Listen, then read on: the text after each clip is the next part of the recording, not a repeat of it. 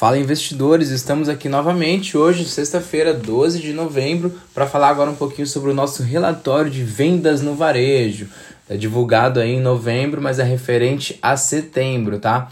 Então o volume de venda no varejo caiu 1,3% em setembro, é, frente ao mês anterior, na série livre de influências sazonais. Considerando o varejo ampliado, varejo que é mais as atividades de veículos, motos, partes e peças e de material de construção, o volume de venda teve queda de 1,1%. Na comparação com setembro do ano passado, 2020, o volume de vendas no comércio varejista teve uma queda de 5,5%. E o varejo ampliado também nessa comparação anual, frente a setembro do 20, teve queda de 4,2%. Considerando o ajuste sazonal, o varejo teve queda de 1,3% e o varejo ampliado 1,1% então.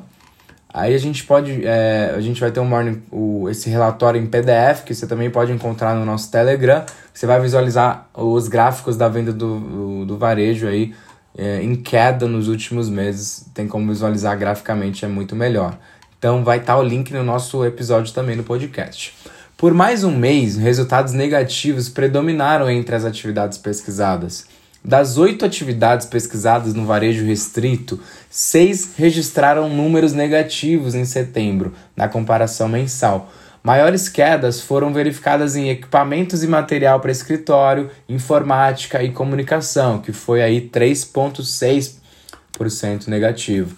E para móveis e eletrodomésticos foi 3,5% e combustíveis e lubrificantes 2,6% negativos. A atividade com maior peso na variação em setembro foi hipermercados, supermercados, produtos alimentícios, bebidas e fumo, que caíram 1,5%. No comércio varejista ampliado, veículos, motocicletas, partes e peças caíram 1,7% e materiais de construção tiveram queda de 1,1%. Temos uma tabela aqui que você pode visualizar também no, nesse relatório em formato de texto né, em PDF, a gente vai deixar disponibilizado. E assim, a queda no varejo foi disseminada pela maioria dos estados em setembro, maioria. Mas a maior queda aconteceu no Mato Grosso do Sul, que aí teve 3,9% de queda, seguida também pela queda em Santa Catarina, 3,6% de queda, e São Paulo teve aí uma queda de 2,6%. Apenas dois estados tiveram resultados positivos: Mato Grosso, 0,2%, e o Acre, 0,4%. Então, o índice de confiança do consumidor teve uma leve alta em outubro e o do comércio ficou estagnado é, no mês. Também podem visualizar isso no relatório em formato de texto. Esse foi o nosso é, pequeno áudio referente ao relatório de varejo aí, mês de divulgação novembro, mês de referência setembro, tá bom, galera? Até a próxima!